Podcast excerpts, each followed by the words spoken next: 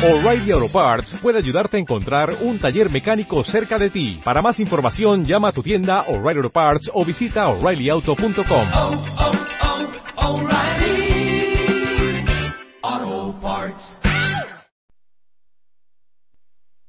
tener ahora tendrá dos partes fundamentales. Primero vamos a explicar cuál es el sentido de la consagración al corazón del Señor y después de haber explicado cuál es el sentido de la consagración, procuraremos al final dar unas cuantas ideas, casi telegráficamente, que nos sirvan de puntos para hacer la meditación. Esta mañana no la hemos hecho todavía y por tanto, después de la charla, haremos un resumen que nos sirva de meditación.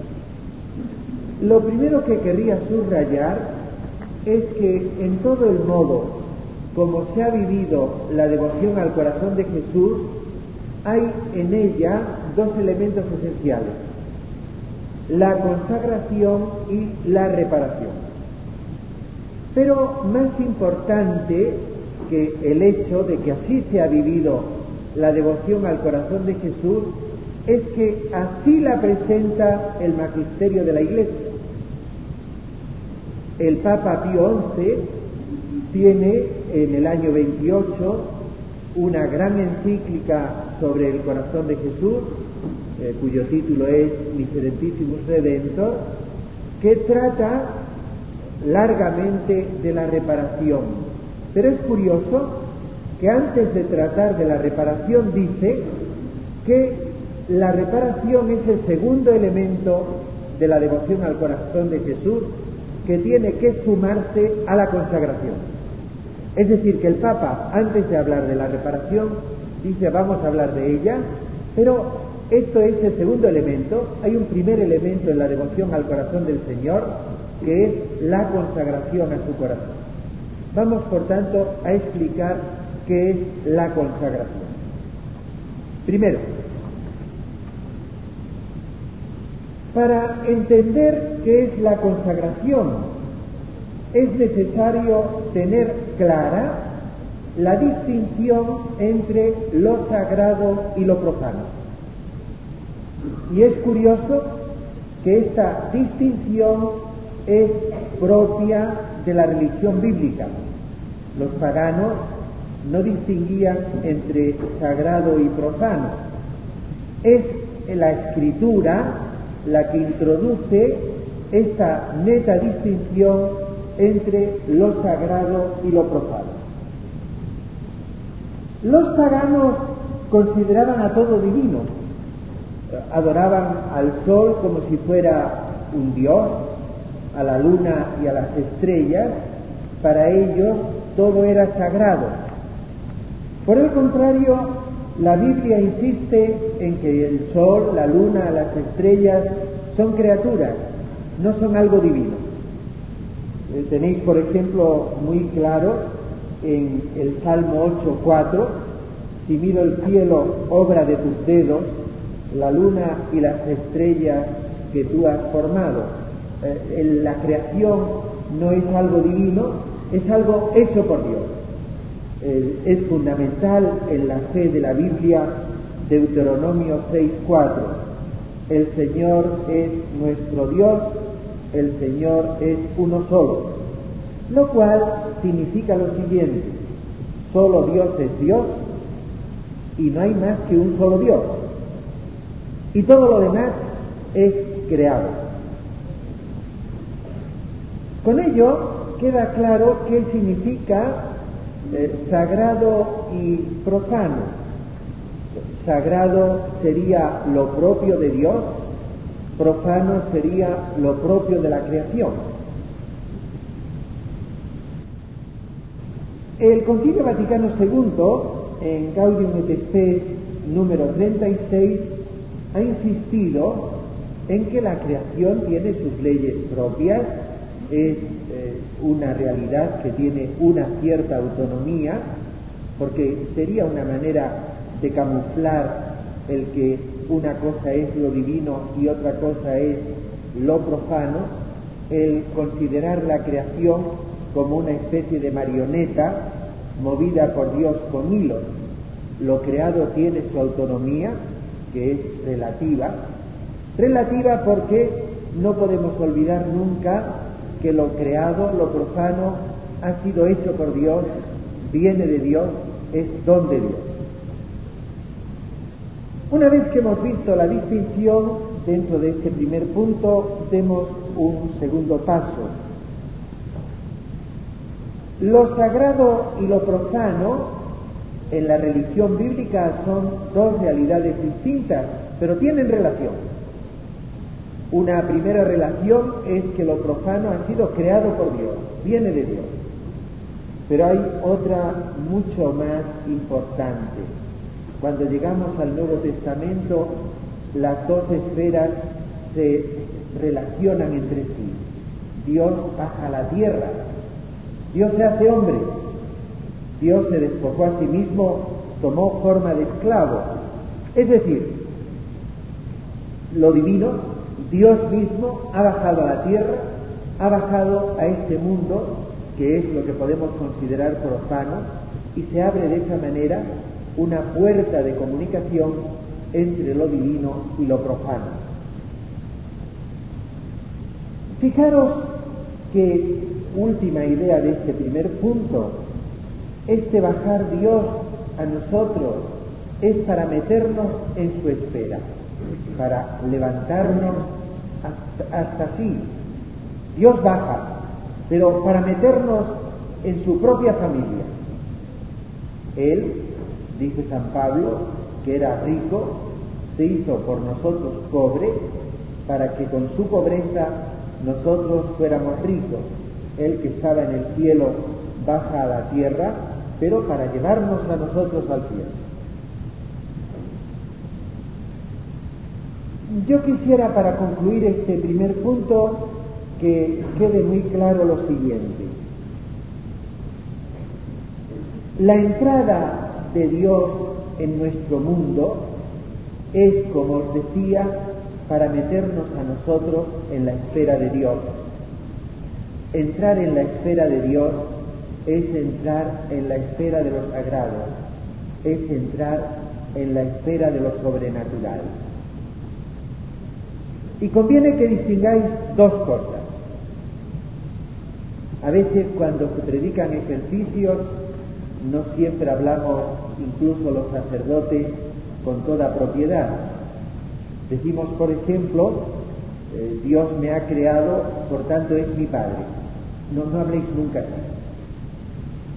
Dios me ha creado, por tanto es mi creador. El hecho de crear no significa que es mi Padre. Un carpintero hace una silla o hace una mesa y no es padre de la silla ni es padre de la mesa. Es únicamente hacedor de la silla y hacedor de la mesa. Dios crea, al crear hace el mundo y el mundo en cuanto tal por la creación es profano, es lo profano. Pero cuando Dios ha hecho hombre, se hace hombre para meternos en su esfera. Y entonces, cuando entramos en la esfera de lo sobrenatural, es cuando entramos en la esfera de lo sagrado. Va a quedar muy claro con una frase de San Atanasio. San Atanasio distinguía dos planos y en esos dos planos ponía tres palabras. Primer plano, las palabras claves son creador, criatura, siervo. Dios es creador, como consecuencia yo soy criatura y soy siervo, servidor. Pero cuando Dios viene a la tierra y se hace hombre, entramos, podemos entrar en un plano nuevo, en el cual ya no hay que hablar de creador, sino de padre, amigo, hijo. Son las tres palabras que San Atanasio pone como características de los dos planos. El plano de la creación, el plano de lo natural, el plano de lo profano, sería decir Dios es creador, yo soy criatura y soy esclavo o siervo. El plano de lo sagrado es Dios ha hecho hombre y como consecuencia quiere ser mi padre, yo puedo ser amigo y puedo ser hijo. Quede claro, por tanto, el plano de lo sobrenatural es el plano de lo sagrado, mientras que el plano de lo natural sería el plano de lo profano. Segunda idea. Fijaros cómo en el cristianismo se nos abre la puerta para entrar en la esfera de Dios. Fijaros cómo en el cristianismo tenemos la posibilidad de estos tres nombres que usaba San Atanasio para el segundo plano. Cuando Jesús ha venido a la tierra, cuando ha predicado, cuando se ha entregado por nosotros durante toda su vida, cuando va a morir, les dice a los discípulos, ya no llamo siervos, porque el siervo no sabe lo que hace su Señor.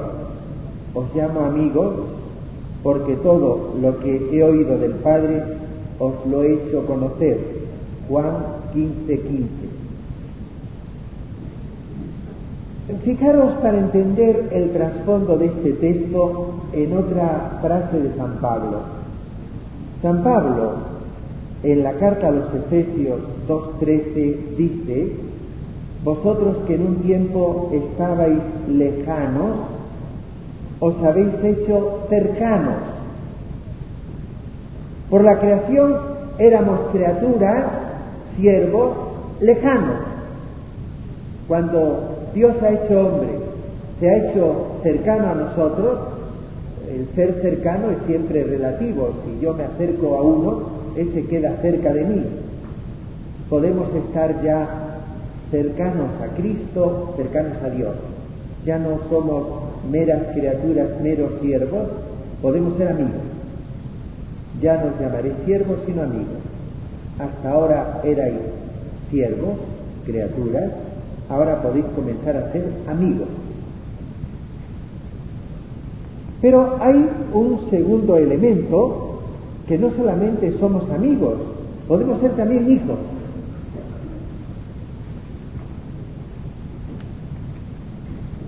Vino al mundo la luz verdadera que ilumina a todo hombre. Estaba en el mundo, el mundo fue hecho por él, pero el mundo no lo conoció. Vino a los suyos, pero los suyos no lo recibieron. A los que lo recibieron les ha dado poder de llegar a ser hijos de Dios. Os estoy leyendo un texto de San Juan, capítulo 1, versículos 9 al 12. Fijaros, el texto es formidable. La luz verdadera vino al mundo. Estuvo en el mundo, en un mundo que había sido hecho por él. Y los suyos no lo recibieron. Pero a los que lo recibieron les dio poder de llegar a ser hijos de Dios. La frase, si os fijáis en ella, es sumamente profunda. Poder llegar a ser hijos de Dios quiere decir que no lo éramos. Por la creación no éramos hijos. Cuando Dios nos creó, éramos solamente criaturas y siervos. Pero vino a su mundo, a este mundo que Él había hecho, y nos dio el poder de llegar a ser hijos de Dios. Fijaros los términos que decía San Atanasio. En el primer plano era creador, criatura, siervo. Ahora de criatura se pasa a amigo y de siervo se pasa a hijo. Podemos ser amigos e hijos. Entramos en un plano nuevo, entramos en la familia de Dios. Ser hijos es ser de la familia.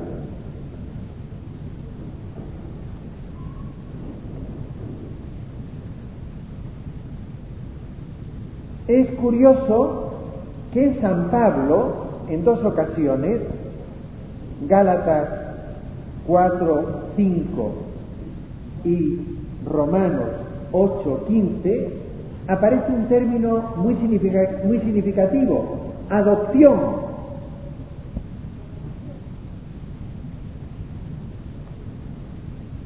Os leo Gálatas capítulo 4, versículos 4 y 5 para que se vea el contexto.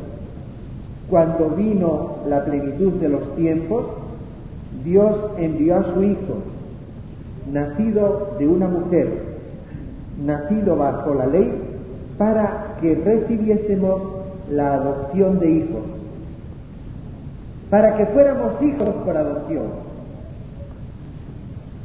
¿Qué es un adoptivo? Un adoptivo es el que no es hijo. Un adoptivo es uno al que se recoge de la calle y se lo mete en casa. Y se lo adopta como hijo, pero antes no lo era. Nosotros no éramos hijos, éramos criaturas, éramos siervos. Pero a nosotros que éramos siervos, ya no nos quiere llamar siervos sino amigos. Y a nosotros que éramos criaturas, quiere que seamos hijos, nos mete en su casa. Adopción es tomar a uno que no era hijo y meterlo en su casa. Fijaros que en Dios, en la Santísima Trinidad, no hay más hijo que la segunda persona, en el nombre del Padre y del Hijo. Nosotros no éramos hijos, éramos criaturas, pero nos ha metido en su casa, nos ha adoptado, nos ha hecho hijos. Y nos ha hecho hijos con todas las consecuencias. Romanos 8:17. Si somos hijos, somos también herederos. Herederos de Dios, herederos juntamente con Cristo. Si nos mete en su casa es con todas las consecuencias. Cuando se adopta a uno que no es hijo, es con, con todas las consecuencias tener derecho a la herencia, poder heredar, heredar el cielo, heredar la misma gloria que Cristo tiene. Cristo vino a la tierra, me mete en su familia, me hace hijo de su Padre, de Dios Padre, y haciéndome hijo de Dios Padre, tengo derecho a la herencia, a la misma herencia que tiene Él. Si somos hijos, podemos ya llamar a Dios Padre con el nombre bellísimo de Padre. Estamos tan acostumbrados a decir el Padre nuestro que lo decimos como la cosa más natural del mundo. Rezamos el Padre nuestro muchas veces al día y no nos tiembla la lengua ni los labios al decirlo. Lo cual es una ligereza.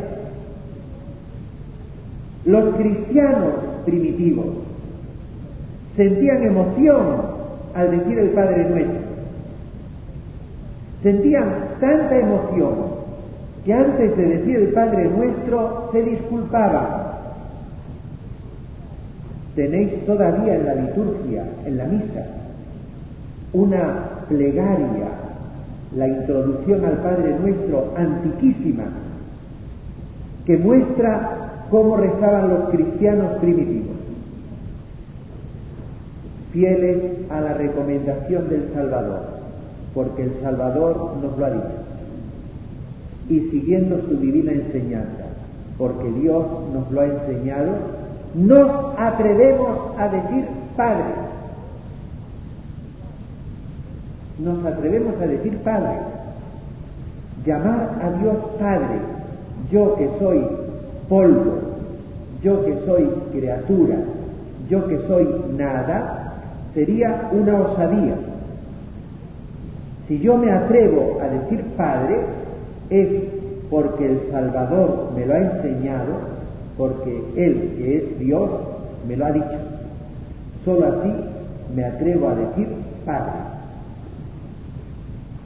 Cuando decimos el Padre nuestro, valdría la pena que cayéramos en la cuenta de la enormidad que contiene, que es un atrevimiento al que podemos llegar porque Jesús nos lo manda, porque Jesús nos lo ha enseñado. Pero otra muestra de que decir Padre es algo muy grande y que el cristianismo primitivo lo consideró como una enormidad, es que lo decían en el cristianismo primitivo en arameo. La mayor parte de los cristianos primitivos hablaban griego, no sabían arameo. Y sin embargo, conservaban unas cuantas palabras en arameo, en la lengua de Jesús, porque querían llamar a Dios Padre con la palabra con que lo llamó Jesús y en el idioma en que lo llamó Jesús.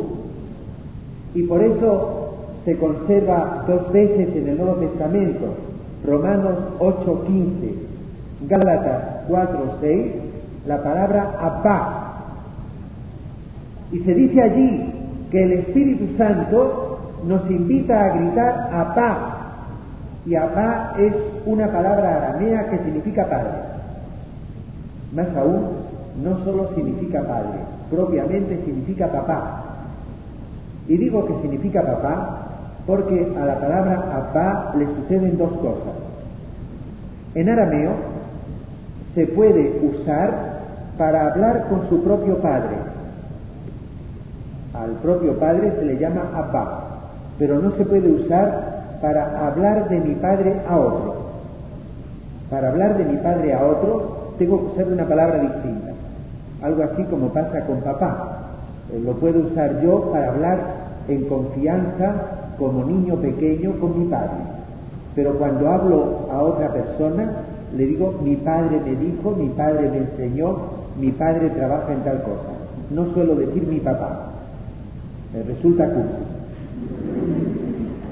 Pero además, fijaros que en todos los idiomas,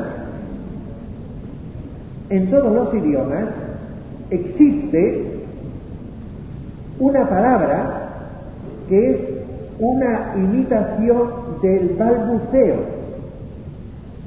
Eh, se dice que eh, los niños, la primera palabra que llegan a articular es la palabra papá, y es falso. La primera palabra que los niños articulan no es nada, es un balbuceo.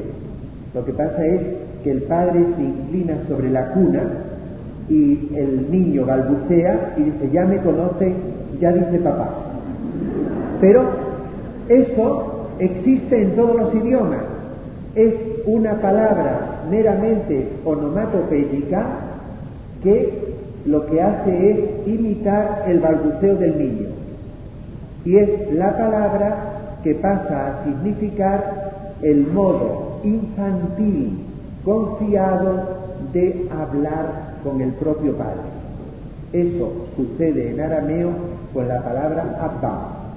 Podemos llamar a Dios Padre no solo con el nombre dulce de Padre, sino con confianza de niños pequeños, podemos llamarle Abba en la misma lengua en que le llamó Jesús. Recuerda, recordad Marcos 14:36. Anoche eh, lo meditábamos en la hora santa. Abba Padre, papá, papá, todo te es posible. La oración de Jesús en el huerto. La palabra tierna con que el Hijo de Dios hablaba con su Padre. En esta segunda idea, un último pensamiento. He dicho que somos hijos adoptivos de Dios. Pero mientras que entre los hombres la adopción es un acto meramente jurídico, en el orden sobrenatural el ser adoptivo es mucho más. No es simplemente jurídico. Entre nosotros, ¿qué es adoptar? tomar a un chiquillo de la calle, a un pobre desarrapado, meterlo en casa, tratarlo como hijo, declararlo hijo, pero no es darle la vida. En el orden sobrenatural, además de adoptarnos, Dios nos hace participar de su vida.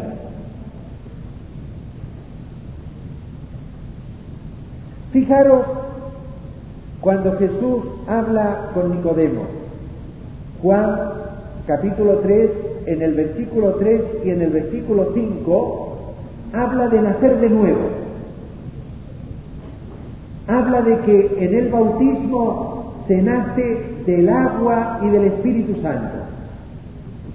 Dice que se nace de nuevo del agua y del Espíritu Santo. Pero nacer es recibir vida. Si se nace de nuevo, quiere decir que se recibe una vida nueva. No solamente el ser hijo es algo jurídico, sino que se recibe una nueva vida, la vida de la gracia. Eh, aprovecho la ocasión para que os fijéis en una cosa que es muy importante. Cada uno de nosotros, en la vida material, en la vida humana, hemos nacido de nuestro Padre y de nuestra Madre. Pero en la vida sobrenatural hemos nacido del agua y del Espíritu Santo. Los santos padres enseguida dijeron de la Iglesia y del Espíritu Santo. ¿No suena esa fórmula a algo muy conocido? En el credo decimos que Jesús nació de la Virgen y del Espíritu Santo. El nacimiento a la nueva vida, a la vida de la gracia, es nacer de la Iglesia por obra del Espíritu Santo, es un nacimiento virginal, es un nacimiento paralelo al que Jesús tuvo de María. Jesús nace de María por obra y gracia del Espíritu Santo, nosotros a la vida de la gracia nacemos de la Iglesia por obra y gracia del Espíritu Santo. Tercera idea. El bautismo es la primera y fundamental consagración del cristiano. Estamos acostumbrados a decir y a oírlo en cada bautismo al que asistimos, yo te bautizo en el nombre del Padre y del Hijo y del Espíritu Santo. Esa fórmula procede del encargo último de Jesús a sus discípulos. Id por todo el mundo y haced discípulos bautizándolos en el nombre del Padre y del Hijo y del Espíritu Santo. Sin embargo, en Mateo 28, 19, en griego, no dice bautizar en el nombre del Padre y del Hijo y del Espíritu Santo. Dice bautizar para el nombre del Padre y del Hijo y del Espíritu Santo. Baptizonte se bautizando para el nombre. Ahora bien, bautizar para el nombre, lo que significa, lo que hay detrás en la mentalidad semítica, lo que significa, eh, si se retradujera ideológicamente al hebreo, es bautizar consagrando al Padre y al Hijo y al Espíritu Santo. Repito para que quede muy claro. La frase del Evangelio de San Mateo 28-19, bien traducida, significaría bautizar consagrando al Padre y al Hijo y al Espíritu Santo. Quedamos en el bautismo consagrados al servicio del Padre y del Hijo y del Espíritu Santo. Se nos bautiza consagrándonos al servicio de la Trinidad. El bautizado es persona consagrada a ese servicio entramos en el orden de lo divino, pero para servir al Padre y al Hijo y al Espíritu Santo. Ahora bien, es importante tomar conciencia de que quien nos consagra es Dios. Dios en el bautismo nos hace suyos. Dios en el bautismo nos da una nueva vida. Dios en el bautismo es el que nos dedica a su servicio. Nos hace como cáliz consagrado a su servicio, como patena consagrado a su servicio. En todo sacramento, aunque lo realice un sacerdote, en realidad el que realiza el sacramento en último término es el mismo Jesús.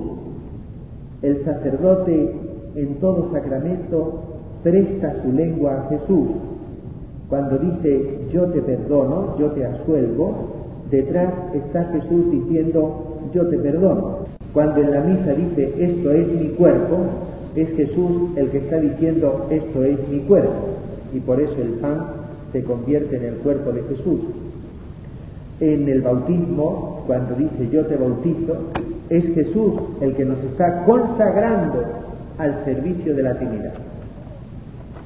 Pero, aunque es Él el que nos consagra, es Él el que realiza la consagración, el hombre tiene que entregarse y vivir esa consagración.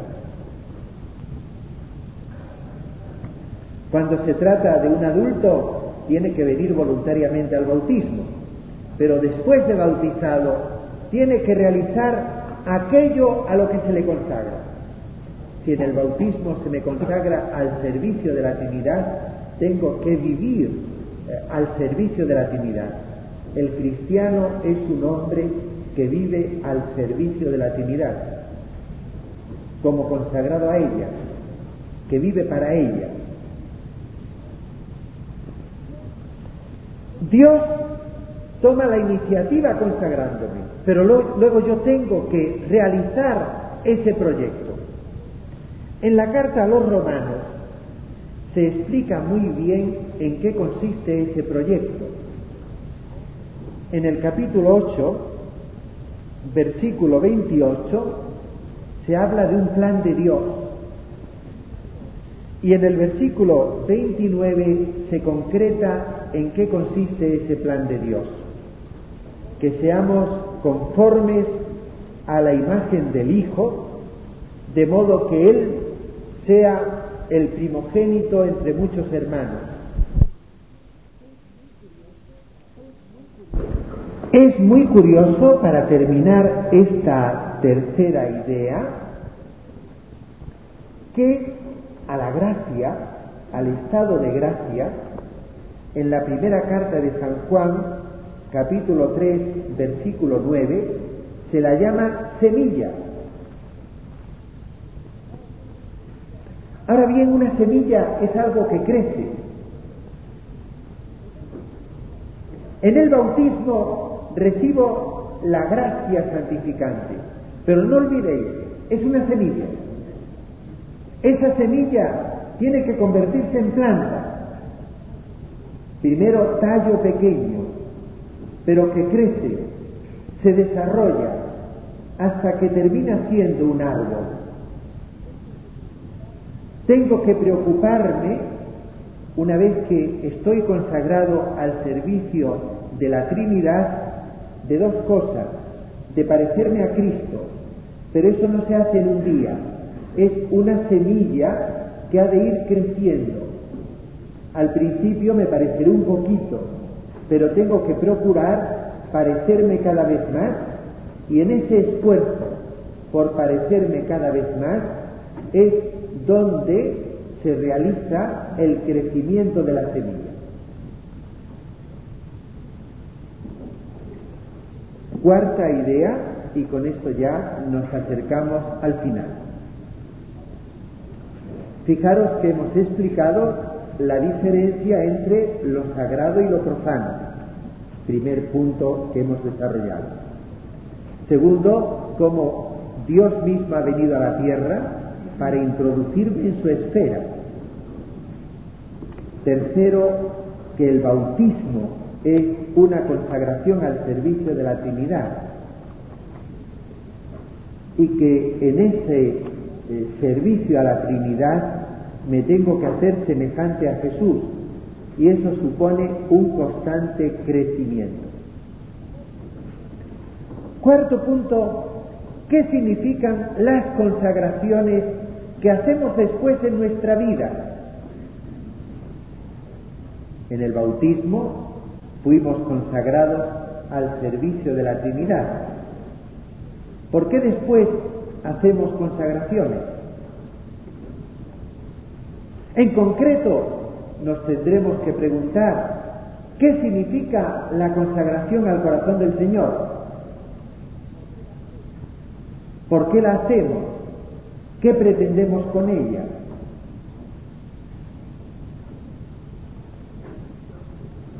Os he dicho que en el bautismo hemos recibido una semilla, pero hay que desarrollar esa semilla.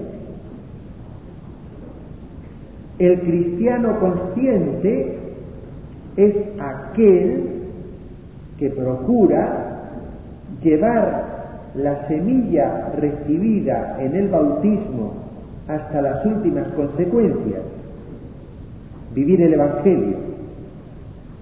En el bautismo se te consagra a la Trinidad.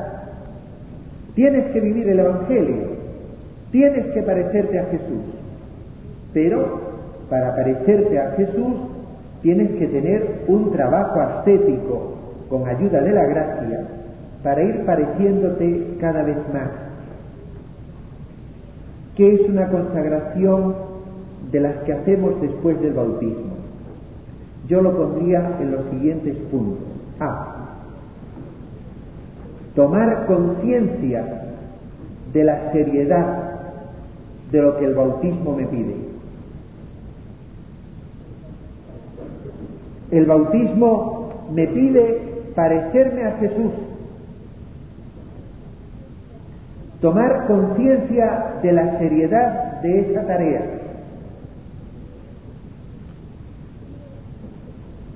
Y una vez que tomo conciencia, la consagración B, en segundo lugar, B, es decirle a Jesús que me comprometo a llevar las exigencias del bautismo hasta sus últimas consecuencias. Tengo que parecerme a Él me comprometo a vivir en un estilo que me lleve hasta las últimas consecuencias del Evangelio. El acto de consagración es un compromiso, es una promesa. Pensad, por ejemplo, para que tengamos un punto de referencia en los votos que se hacen en la vida religiosa, para vivir mejor las exigencias del bautismo se adoptan con los votos unos compromisos, un estado de vida, un estilo para llevar las exigencias bautismales, para parecerme a Jesús hasta las últimas consecuencias. Pues en cualquier consagración es el compromiso de tomar un estilo en el cual yo lleve mi imitación del Señor hasta las últimas consecuencias. Para ello, tendré que tomar ciertos puntos de estilo, una consagración al corazón del Señor que sea meramente un propósito vago de vivir en su servicio quedaría en nada. Debe llevar consigo compromisos concretos.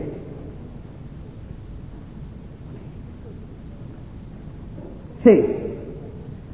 Cuando se trata de la consagración al corazón de Jesús, ¿qué tiene de propio, de particular, de específico?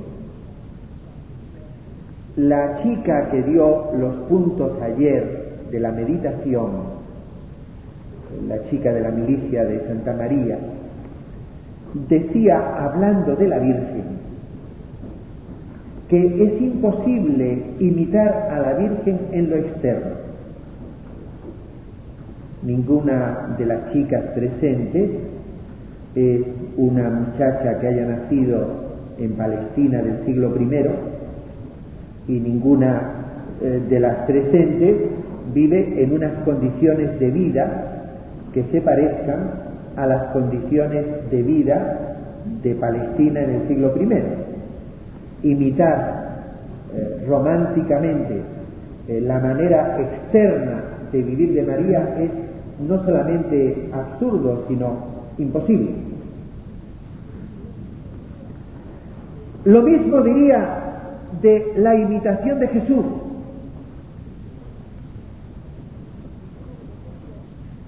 Ninguno de nosotros ha nacido en un establo ni ha tenido como cuna un pesebre. Ninguno de nosotros ha pasado 30 años de su vida en las condiciones de vida del taller de Nazaret.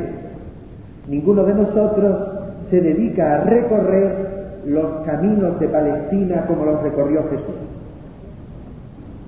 Es curioso que la única vez que Jesús invita a que le imitemos, no dice que le imitemos en lo externo, dice que lo imitemos en las actitudes de su corazón. Aprended de mí, que soy manso y humilde de corazón. ¿Qué nos pide que aprendamos? Que aprendamos cómo es su corazón. Por tanto, sé, en este punto yo insistiría, el proyecto de Dios es que nos parezcamos a Jesús. No podemos parecernos a Jesús en lo externo. No podemos vivir su estilo. En el siglo XX y en el país en que nos encontramos tenemos unas coordenadas temporales y espaciales totalmente distintas y un entorno sociocultural totalmente diferente. No hay posibilidad de imitar a Jesús si no es imitando las actitudes de su corazón.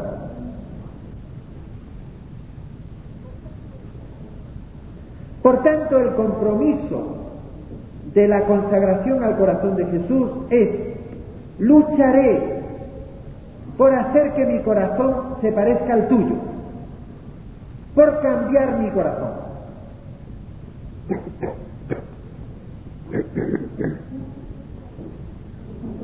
Lucharé para que mi corazón se transforme. No olvidéis que en el Evangelio Jesús insiste en que lo que hay que cambiar es el corazón. En todas las discusiones con los fariseos, los fariseos ponen la esencia de la religión en lo externo. Jesús la pone en el corazón. Dice que del corazón malo salen las fornicaciones, las avaricias, los homicidios. Del corazón malo sale todo. Del corazón bueno salen las obras buenas. Es necesario cambiar el corazón para que salga un comportamiento nuevo. Es curioso que San Jerónimo tiene una frase lapidaria que yo le oí por primera vez al cardenal Ratzinger y que después he citado muchas veces. Eh, dice San Jerónimo, se pregunta dónde está lo principal del alma. Platón dice que en el cerebro. Cristo nos enseña que en el corazón. La frase es mucho más seria de lo que parece. Los griegos medían a los hombres por el talento. Cristo mide a los hombres por el corazón. Si yo quiero parecerme al Señor, tengo que procurar que mi corazón se parezca al de Él. Tengo que luchar por transformar mi corazón.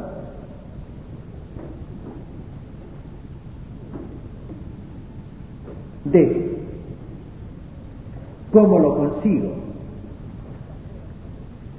¿Qué significa corazón? Evidentemente el corazón es un órgano concreto que llevamos en nuestro cuerpo, pero en todas las culturas corazón es símbolo del amor. No hagáis caso si alguna vez os dicen que el símbolo del corazón está pasado de moda.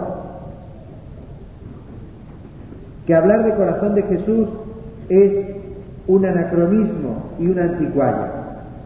Y que está pasado de moda hablar de corazón. Es falso que lo esté. Si basta ir por cualquier parque y donde ha habido dos chicos que se quieren, un chico y una chica que se quieren, han grabado en un árbol un corazón.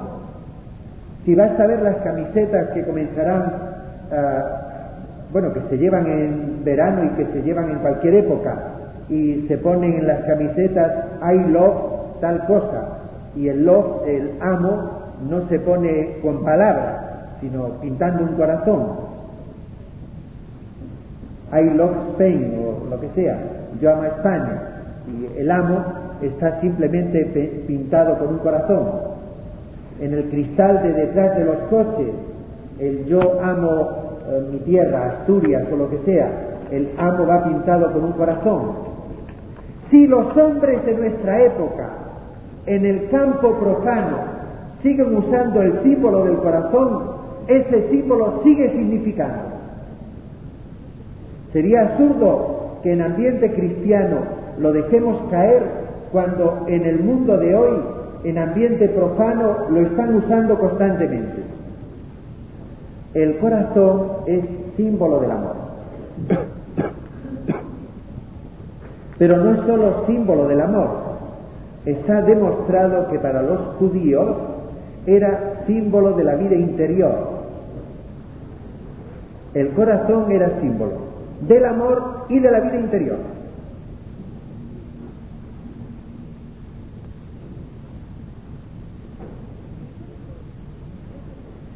Entonces, ¿cómo consigo cambiar mi corazón? Fijándome siempre en el amor de Jesús, fijándome siempre en la vida interior de Jesús.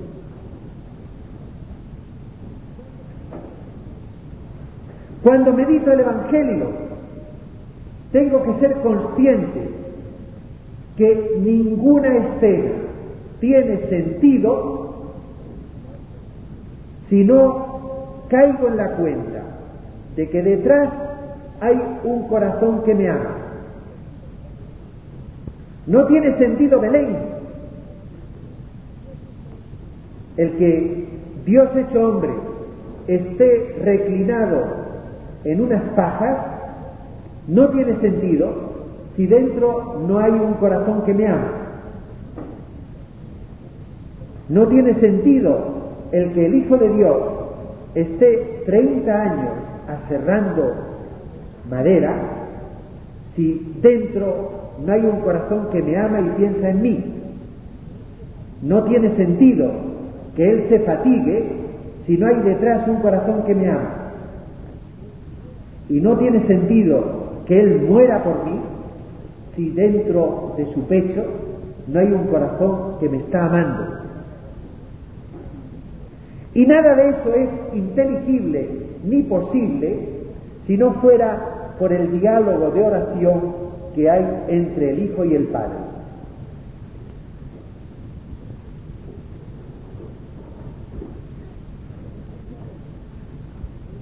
En ese diálogo es como Jesús interroga al Padre sobre su voluntad.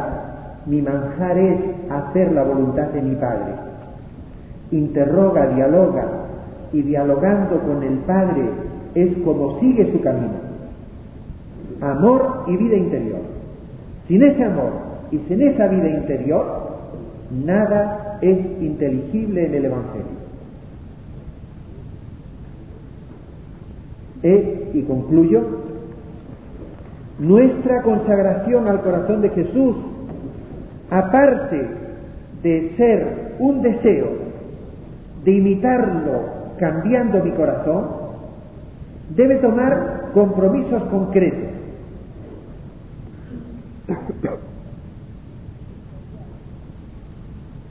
Misa diaria,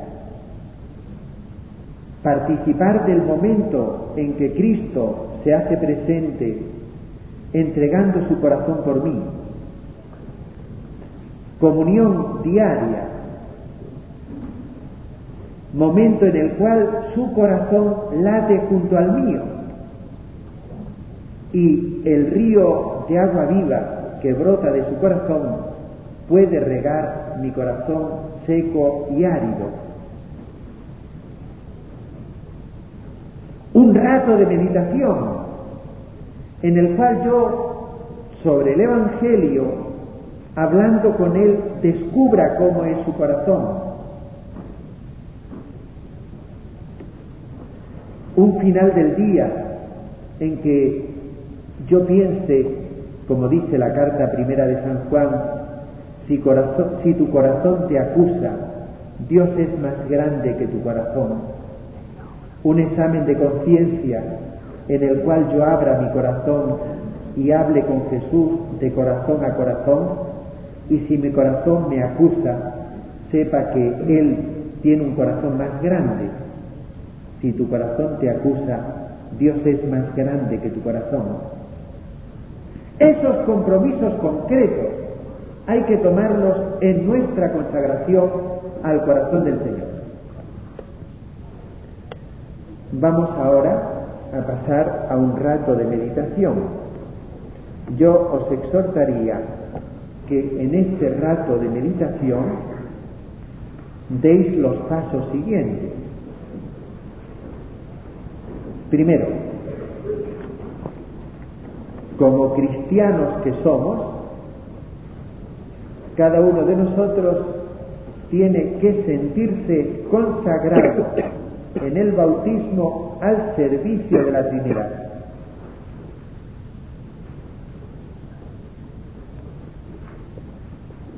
Segundo, tengo que ser consciente de que en el bautismo recibí una vida nueva, que es semilla, que tiene que crecer, que tiene que desarrollarse, y que ha de consistir en parecerme a Jesús.